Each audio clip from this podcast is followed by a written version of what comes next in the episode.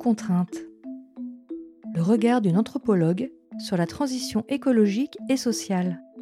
Comment les contraintes liées au changement climatique affectent nos sociétés et créent de nouveaux récits. Un podcast réalisé par Fanny Paris, alias Madame l'anthropologue, en partenariat avec le média Novétique.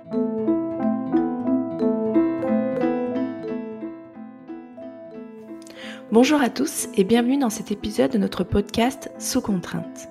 Aujourd'hui, nous allons explorer une question qui bouscule ce que nous pensions acquis.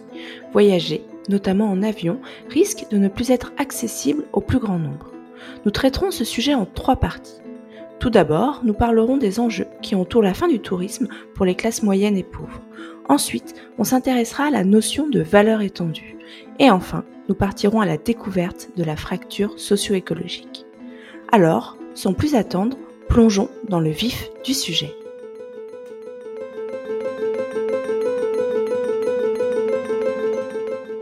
Les voyages en avion sont devenus une pratique incontournable de notre époque. Nous vivons dans une société où la mobilité et l'accès à des destinations lointaines sont considérés comme des éléments essentiels de notre vie moderne. Les compagnies aériennes, avec leur publicité alléchante et leurs offres de vol à bas prix, nous ont convaincus que nous pouvions continuer à voyager comme bon nous semble sans nous soucier des conséquences environnementales. Prenons l'exemple d'une campagne publicitaire d'EasyJet qui se projette en 2050 et elle nous vend du rêve avec un vol zéro carbone. Cette publicité nous promet que nous pourrons continuer à explorer le monde sans culpabilité car nos déplacements en avion ne causeront plus de dommages à l'environnement. C'est un argument séduisant, mais il est important de ne pas se laisser aveugler par les promesses publicitaires. La réalité est que les émissions de gaz à effet de serre générées par le transport aérien ont un impact considérable sur le changement climatique et la dégradation de notre planète. Nous devons également aborder la question des privilèges et des inégalités.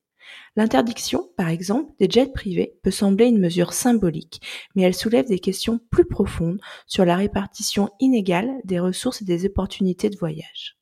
Les ultra-riches ont la possibilité de se soustraire aux restrictions et aux contraintes, tandis que le reste de la population risque d'être confronté à des quotas de vol tout au long de leur vie. Cela soulève des inquiétudes quant à la démocratie et à l'ouverture sur le monde. Les voyages en avion ne doivent pas devenir un privilège réservé à une élite, mais plutôt une opportunité accessible à tous tout en prenant en compte les limites écologiques. Ce qu'il faut bien comprendre, c'est que de manière sous-jacente, on parle de trois concepts clés ici. L'hyperconsommation, les classes moyennes et les voyages en avion. Pour faire simple, c'est un peu comme une sainte trinité de notre ère moderne. Allons-y point par point. L'hyperconsommation, c'est ce phénomène où on est un peu tous accros à acheter des trucs. Les gadgets, les nouvelles fringues, la dernière technologie et bien sûr les expériences comme ces voyages en avion vers des destinations exotiques. La société de consommation a historiquement favorisé l'émergence des classes moyennes, associant la consommation à une vie de plaisir et de confort. Par exemple, l'essor économique d'après-guerre dans les pays occidentaux a conduit à l'acquisition massive de biens durables tels que les automobiles et les appareils électroménagers. De même, la structure de consommation a évolué, passant d'une consommation centrée sur les besoins de base à une consommation orientée vers les biens de loisirs et les services, reflétant les aspirations et les désirs des classes moyennes.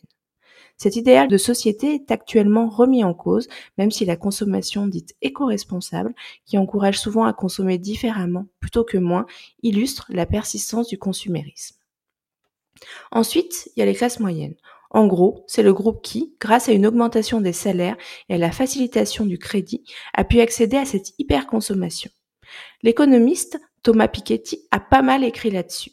Pour faire court, l'argent supplémentaire dans les poches des gens leur donne l'illusion d'un certain luxe. Et enfin, il y a les voyages en avion. Ils sont devenus le symbole ultime de cette consommation. C'est la cerise sur le gâteau de l'hyperconsommation.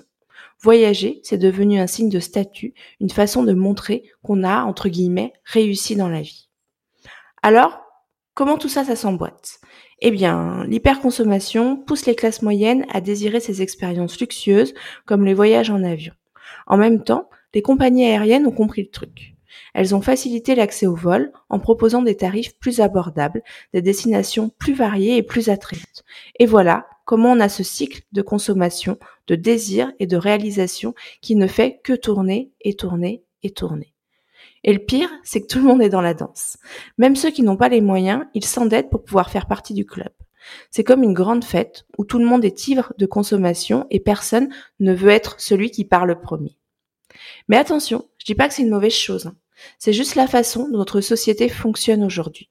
Et si on veut changer les choses, il faut d'abord comprendre comment elles sont. Allons plus loin et faisons ce que l'on appelle un détour anthropologique. Pour cela, je vous propose que l'on s'inspire des travaux de Roland Barthes et de ses célèbres mythologies. Les mythologies de Barthes sont une série d'essais qui analysent et déconstruisent les mythes et les symboles de la culture populaire française des années 1950. Ces objets, véritables totems, sont le reflet des dynamiques sociales et culturelles qui façonnent les valeurs et les aspirations des individus et des groupes sociaux. Pour vous, j'ai imaginé la mythologie de l'avion low cost qui est un petit peu le symbole ultime de l'hyperconsommation. L'avion low cost, mesdames et messieurs, c'est pas simplement une grosse boîte métallique qui vole, c'est beaucoup plus que ça. Dans la mythologie de notre société contemporaine, l'avion low cost est devenu un symbole puissant. Au premier niveau de signification, le low cost, c'est la liberté, l'accessibilité, le rêve d'explorer le monde à petit prix. C'est l'égalité des chances de poser ses pieds sur une plage de Bali ou d'admirer le coucher du soleil sur le Grand Canyon, même quand ton compte en banque te dit le contraire. Mais si on creuse un peu, comme Barthes l'aurait fait, on découvre une deuxième couche de signification. Le low cost, c'est aussi de l'exploration, la surconsommation, la contribution à une crise climatique qui menace notre existence même. C'est l'ambiguïté de notre époque. D'un côté, la soif de liberté et de découverte, et de l'autre, la nécessité urgente de protéger notre planète. Et maintenant, on entre dans cette période de transition socio-écologique. Le mythe de l'avion low cost est en train d'évoluer, de se transformer. Le signifiant, c'est-à-dire l'avion low cost, reste le même, même si le signifié c'est-à-dire ce qu'il représente, change. La prise de conscience écologique s'intensifie et le locos devient le symbole d'une ancienne ère, une relique de notre passé consumériste. Le nouvel avion locos, c'est peut-être un avion à énergie renouvelable, ou un avion qui compense son empreinte carbone, ou peut-être même un avion qui n'existe pas, remplacé par des alternatives plus respectueuses de l'environnement. Le mythe se réinvente pour s'adapter à notre nouvelle réalité, à notre nouvelle vision du monde. En fin de compte, ce que nous raconte Barthes, c'est que les mythes sont vivants, qu'ils changent et évoluent avec nous. Et le mythe de l'avion low cost, en pleine transition socio-écologique, ne fait pas exception à la règle. Alors on s'accroche et on voit où l'on nous amène. Est-ce que vous êtes d'accord?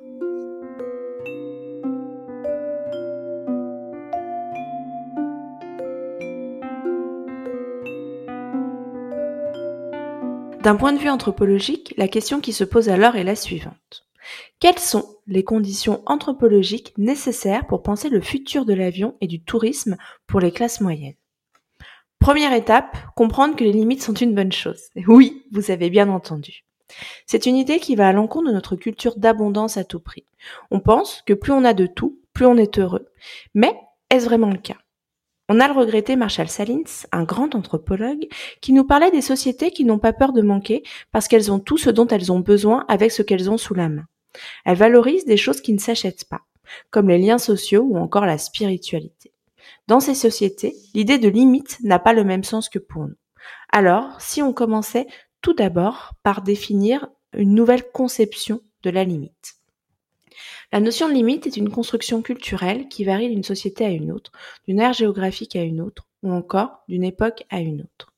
L'idée d'une culture occidentale de la limite est liée à une réflexion sur les limites de la croissance économique et de la consommation de ressources naturelles, ainsi que sur les impacts de cette croissance sur l'environnement et les sociétés humaines.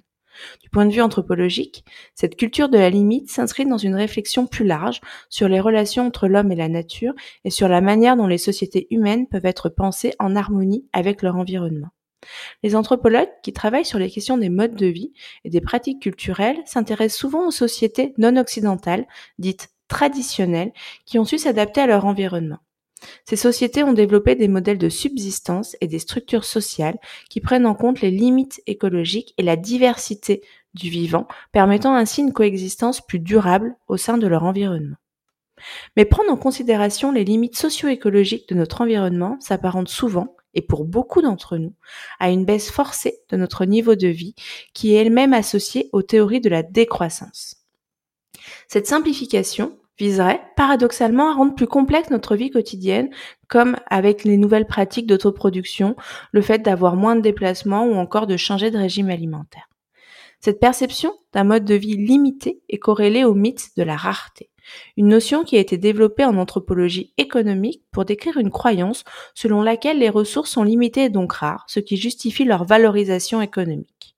Or, toujours selon Salins, les sociétés traditionnelles étaient caractérisées par une économie de subsistance où les ressources étaient partagées de manière égalitaire entre les membres de la communauté sans accumulation de richesses ni accumulation de surplus. Elles bénéficient même d'un temps libre important car les activités de subsistance ne prennent que quelques heures par jour. En revanche, dans les sociétés occidentales, l'économie de marché et la croyance en la rareté des ressources ont conduit à une course à l'accumulation de richesses et de surplus, créant des inégalités économiques et sociales. L'anthropologue David Graeber, à ce sujet, souligne que les ressources ne sont pas nécessairement rares en soi, mais qu'elles sont souvent contrôlées par des élites économiques qui créent des pénuries artificielles pour justifier leur pouvoir et leur domination. Comme l'explique le sociologue Alain Caillé, la rareté, comme la limite dont je viens de vous parler, est une notion relative qui varie en fonction des besoins et des usages sociaux.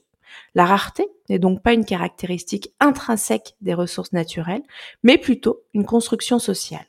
Cette croyance en la rareté est utilisée pour justifier la logique de concurrence et de profit que sous-tend l'économie de marché. Deuxième étape, regardez ce qui est caché. Dans nos sociétés, on voit les produits qu'on consomme, mais on ignore souvent les conditions dans lesquelles ils sont produits. Quels sont les impacts sociaux, politiques et environnementaux de leur fabrication? Si on se penche sur ces questions, on se rend compte que notre mode de vie repose sur des pratiques qui sont inhumaines et insoutenables pour l'environnement. Une des manières de dépasser notre conception actuelle de la rareté et donc de percevoir différemment la notion de limite est de s'intéresser à tout ce que l'on ne voit pas dans notre société mais qui pourtant rend possible notre vie quotidienne. En anthropologie, la dichotomie symbolique entre le visible et le caché est un concept important qui fait référence à la manière dont les sociétés humaines divisent et hiérarchisent différents aspects du monde et de la réalité sociale. La distinction entre le visible et le caché est un phénomène anthropologique courant dans diverses cultures, reflétant la tension entre les sphères publiques et privées. Nos sociétés occidentales associent le visible aux pratiques consuméristes et à l'usage des marchandises, et elles vont invisibiliser tout ce qui est lié à l'usage de ces marchandises comme les conditions sociales, politiques et écologiques de l'extraction des matières premières nécessaires à leur fabrication. Or, tout ce que l'on cache ou tout ce que l'on ne veut pas voir permet à la fois de mettre en exergue les contradictions de notre vie quotidienne et surtout de questionner différemment les choix et les changements à venir. Troisième étape, penser en termes de valeur étendue. C'est quoi ça? Eh ben, c'est une façon de mesurer la valeur qui prend en compte non seulement le coût financier, mais aussi les impacts sociaux, environnementaux et culturels d'un produit ou d'un service. Par exemple, si on calcule le coût réel d'une canette de Coca-Cola ou d'un iPhone, en prenant en compte tous ces aspects, leur prix serait beaucoup plus élevé. En intégrant ces critères dans nos choix de consommation, on pourrait ainsi inciter les entreprises à adopter des pratiques plus responsables et plus durables. Cette notion va englober l'éco-conception, la fabrication, le transport, la communication, la distribution, la promotion, l'achat, la consommation et le recyclage. En d'autres termes, elle s'intéresse au processus global et aux externalités qui en découlent. L'importance de la valeur ajoutée étendue dans la transition vers des modèles économiques plus durables et équitables réside dans sa capacité à remettre en question les paradigmes traditionnels de la création de valeur et de croissance économique. En intégrant les dimensions sociales, environnementales et culturelles dans l'évaluation de la valeur, ce concept encourage les entreprises et les individus à adopter des pratiques plus responsables et surtout à se poser de vraies questions. Les répercussions d'une telle transformation du rapport à la consommation sont difficiles à anticiper car elles pourraient changer radicalement les comportements des individus. Ici, la dichotomie entre l'essentiel et le superflu se trouve au cœur des débats sur l'évolution des habitudes de consommation et des valeurs qui les sous-tendent. Cela soulève également des questions concernant la premierisation de la consommation où la qualité, l'éthique et la durabilité deviennent des critères aussi importants que excluants dans les décisions d'achat, notamment pour ceux qui veulent continuer de consommer malgré la baisse de leur pouvoir d'achat. Sous contrainte. Le regard d'une anthropologue sur la transition écologique et sociale. un podcast réalisé par Fanny Paris, alias Madame l'Anthropologue, en partenariat avec le média Novétique. Et si, en définitive, on était simplement sur une nouvelle lutte des classes? On fait du vieux avec du neuf, quoi. On va discuter de ce que l'on appelle la fracture socio-écologique. Un gros mot, bien savant, qui cache des réalités très terre à terre. La fracture socio-écologique, c'est quoi? Pour faire simple, c'est comme une fissure géante qui sépare ceux qui ont le pognon, l'accès aux ressources, la sécurité face au changement climatique et ceux qui se retrouvent avec la portion congrue. Et devinez quoi? Ceux qui sont le plus touchés par cette fracture, ce sont souvent les plus vulnérables, comme les minorités, les migrants, les gens des zones rurales, les femmes, etc. On parle aussi de fracture quand on évoque l'impact que l'on a sur l'environnement. Il se trouve que ceux qui vivent avec moins, eh bien, ils polluent moins, et pourtant, ils sont souvent les plus touchés par les conséquences de la pollution des autres. Hyper injuste. Et puis, cette fracture, elle s'exprime aussi dans la façon dont on est touché par les changements écologiques. Les gens les plus pauvres, les plus marginalisés, sont souvent les plus vulnérables face aux catastrophes naturelles, à la perte de biodiversité ou encore au changement climatique. Alors, comment on en est arrivé là? Eh bien, il y a plusieurs raisons. D'abord, il y a l'émergence des classes moyennes. On en a déjà parlé avec tout ce qui s'est passé depuis la moitié du XXe siècle. Plus récemment, on est sur l'émergence des classes moyennes mondiales. Vous savez, tous ces gens qui, grâce à l'économie globalisée, commencent à vivre comme nous, à adopter notre mode de vie, et ça, ça pèse sur l'environnement. Du coup, on se retrouve en Occident dans une situation un petit peu compliquée. Nous, on a consommé et pollué comme des porcs. C'était le rêve du confort qu'on a transmis via l'imaginaire aux populations non occidentales. Et maintenant, cette émergence d'une nouvelle classe moyenne mondiale qui aspire au confort et à sortir de la pauvreté comme nous, en consommant pour avoir accès à ce confort, eh ben on est en train de leur dire que potentiellement ils sont arrivés trop tard et ça va être compliqué. Une fois de plus, hyper injuste. Ensuite, il y a le capitalisme responsable et le marketing du chaos. Le capitalisme responsable, c'est cette idée qu'on peut faire des affaires tout en étant respectueux de l'environnement. Sauf que parfois, ça crée des inégalités parce que les solutions proposées sont souvent plus chères et inaccessibles à certains. Quant au marketing du chaos, c'est l'idée de vendre en jouant sur les peurs écologiques, ce qui ne fait qu'aggraver les divisions sociales. Et dans ce joyeux bazar, on voit se dessiner deux tendances, la sobriété subie et le prestige social. La sobriété subie, c'est quand on consomme moins, non pas par choix, mais parce qu'on n'a pas les moyens. Par exemple, tu prends le bus au lieu de la voiture parce que tu peux plus te payer ton essence, ou tu achètes des fringues d'occasion parce que tu peux pas te payer du neuf. Le prestige social, eh ben, c'est le contraire. C'est quand tu choisis de consommer écolo parce que tu en as les moyens et que ça donne une image cool. Tu roules en Tesla, tu portes des vêtements de marque éthique, tu vas en vacances en écotourisme, tu vends et tu achètes sur Vinted, etc., etc. Et le pire, c'est que ça crée une nouvelle inégalité. Les riches peuvent se payer la belle vie écolo, mais les pauvres, eh ben, ils galèrent encore plus. Mais ne perdez pas espoir, mesdames et messieurs. Plus on se rend compte de ces inégalités, plus on est prêt à se battre pour une justice sociale et environnementale. On veut que tout le monde puisse pouvoir avoir accès à un mode de vie durable sans devoir se vendre un rein. D'ailleurs, faut pas oublier qu'on est tous dans le même bateau. Les classes supérieures ont beau avoir un mode de vie à haut coût énergétique, ils vont également devoir faire face aux efforts eux aussi. Et on voit de plus en plus de gens se lever pour dire que ça suffit, qu'on ne peut pas continuer à faire comme si de rien n'était. Maintenant, prenons le cas du mouvement Les Soulèvements de la Terre. Ils luttent contre l'accaparement des terres et la destruction de notre planète. Mais qu'est-ce qu'ils vont se prendre dans la tronche? Le ministre de l'Intérieur veut les dissoudre, créer une cellule anti-ZAD. On parle d'écoterrorisme, on va super loin. Mais les gens, pour autant, ne sont pas dupes. Ils voient bien que la répression policière est disproportionnée. Et vous savez quoi? Ils soutiennent les soulèvements de la Terre. Parce qu'ils ont compris que ces rebelles, eh ben, ils se battent pour nous tous. En fin de compte, le débat ne porte pas sur la moralité d'opter pour un vol low cost afin de passer une semaine de vacances à l'autre bout du globe. Il est plutôt question ici de prendre conscience des implications de la pérennité de nos modes de vie sur la population mondiale et sur tous les êtres vivants. Cela nécessite également une interrogation sur les modalités d'une transition à la fois sociale et écologique qui serait équitable.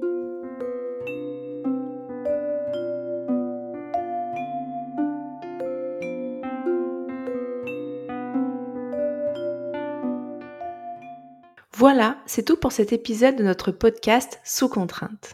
Nous avons exploré les limites du tourisme bon marché en période de transition socio-écologique et les enjeux sociaux qui en découlent. Nous espérons que cette réflexion vous a donné matière à penser et à agir pour un avenir sous contrainte, mais plus durable et équitable. Merci de nous avoir écoutés et à bientôt pour un nouvel épisode.